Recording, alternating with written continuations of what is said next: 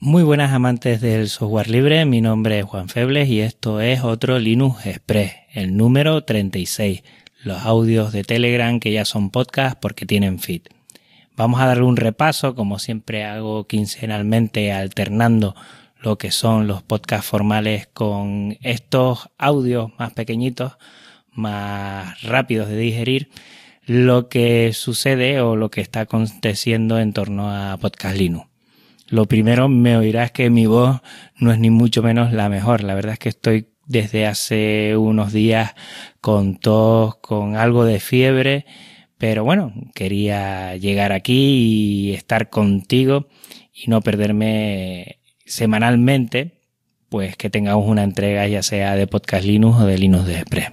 Siempre empezamos todos los Linux Express pues repasando lo que fue el anterior podcast Linux, un Linux Connection con Galpón, con Antonio y con Miguel que ha gustado, a mí me ha encantado conocerles, he visto toda la fuerza que puede tener una comunidad si la gente que está en ella están apasionados y la verdad eso me gusta, me gusta mucho, creo que ha quedado bien, el sonido un poquito raro porque Antonio se metió en la sala Gypsy a través de su teléfono y Miguel está con un ordenador. Entonces ahí a veces juega malas pasadas la tecnología y se oye un poquito raro. Pero bueno, a mí me encanta, eh, igual no la forma, pero sí el fondo y el fondo ha quedado, creo y entiendo que muy bien. Ese ha sido el episodio anterior y el próximo episodio va a ser del Yepo 737A. Como este netboot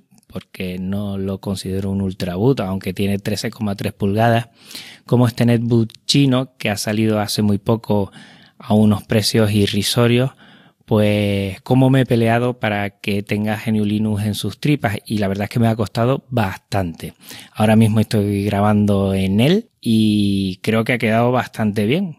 Me ha sorprendido porque no las tenía todas conmigo, ni mucho menos para que saliera bien esta migración de un Windows 10 a un Linux y sobre todo porque el Apollo Lake, que es el procesador que tiene y toda la configuración, el Topatch sobre todo, eh, son muy nuevos y había algunas dificultades con la mayoría de las distros de Linux, pero al final lo he conseguido.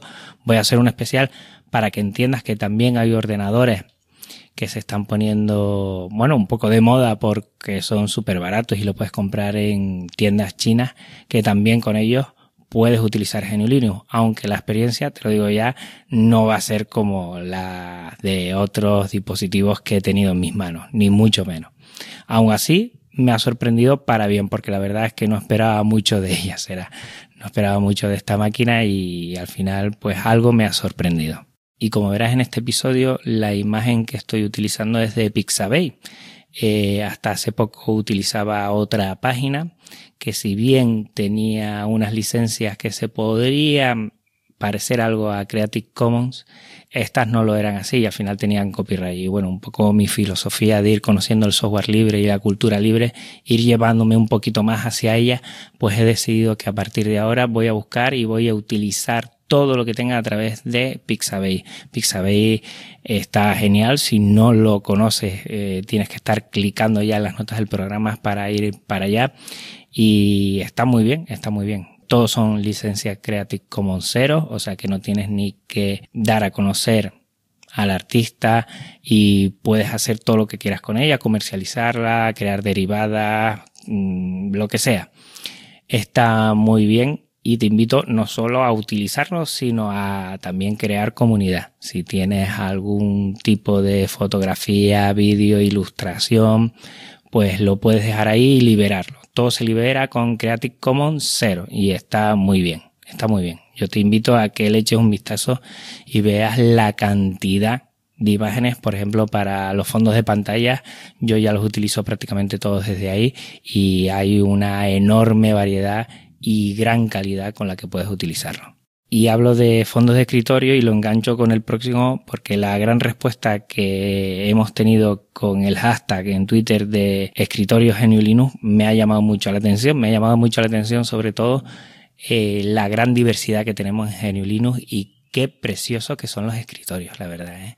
Yo no me había dado cuenta de la amalgama que tenemos a la hora de poder tener un escritorio eh, a nuestro gusto y tanta, tanta, tanta variedad y de tanta gente, de tantas distros. Está muy bien. Te invito también a que si tienes algún escritorio GNU Linux a que lo compartas y desterrar esa idea de que GNU Linux es feo. Es que no entiendo por qué hay gente que dice que GNU Linux es feo.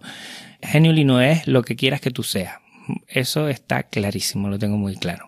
Y enganchando con esas distros que me han pasado en forma de escritorio GNU Linux, también yo tengo algunas distros que nunca he probado y sí me gustaría probar. Alguna de ellas, por ejemplo, tiene que ver con el software libre. Me encantaría instalar y probar Triskel, por ejemplo, que nunca lo he usado. Me gustaría, bueno, por decirlo, ¿no? Probar instalar la distribución ARC, pero mm, probar la experiencia o tener la experiencia de ARC, yo creo, ¿eh? y aquí respeto mucho las opiniones que igual no estarán de acuerdo, pero yo creo que con Antergo he tenido una experiencia de Arch, por eso no, no lo pongo ahí. Me gustaría probar Ubuntu Studio, por ejemplo, para ya tenerlo todo afinado a la hora de poder utilizarlo mis ordenadores para podcasting. También me encantaría utilizar EtherTix, que creo que además de ser hispana y conocer a algunos de los que están en ese equipo, en ese proyecto, pues también me gustaría probarla. Deepin, creo que la instalé una vez, pero no pasé mucho tiempo con ella y me gustaría volver a utilizarla y darle, bueno, una probada y ver la experiencia. Y Antix, que es una distro muy ligera, que también me ha hablado muy bien de ella, pues también son esas distros que siempre se te van quedando ahí, ahí, y como no te pongas y no la quemes en un USB rápidamente para instalarla, pues nunca la vas a probar, nunca la vas a probar, tienes que hacer ese esfuerzo. Me encanta, me encanta probar distintas distribuciones porque así veo la variedad y la riqueza que hay en GNU Linux. Y por último, recordarte que el 31 de marzo volvemos a tener cuatro horas de Maratón Linuxero. Va a ser un sábado a partir de las 5 de la tarde hora UTC. Recuerda que en Europa va a haber cambio de horario, que ya nos pasó en el anterior evento.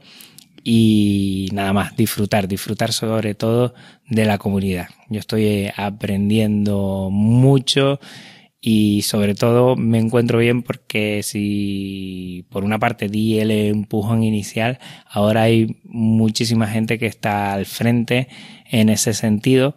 No somos tantos como al principio donde hubo una revolución total, pero los que han quedado pues están muy en la labor de aportar y de poner tiempo, esfuerzo, talento y ganas para que salga adelante. Así que ya sabes que el 31 de marzo tienes una cita de uno de los proyectos que con más mimo yo me preocupo por él, que es Marathon Linuxero.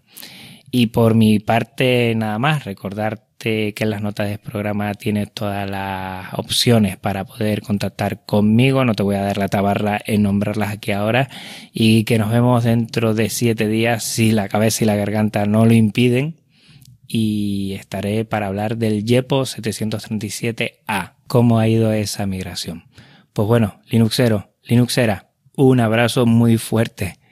Venga, hasta otra. Chao.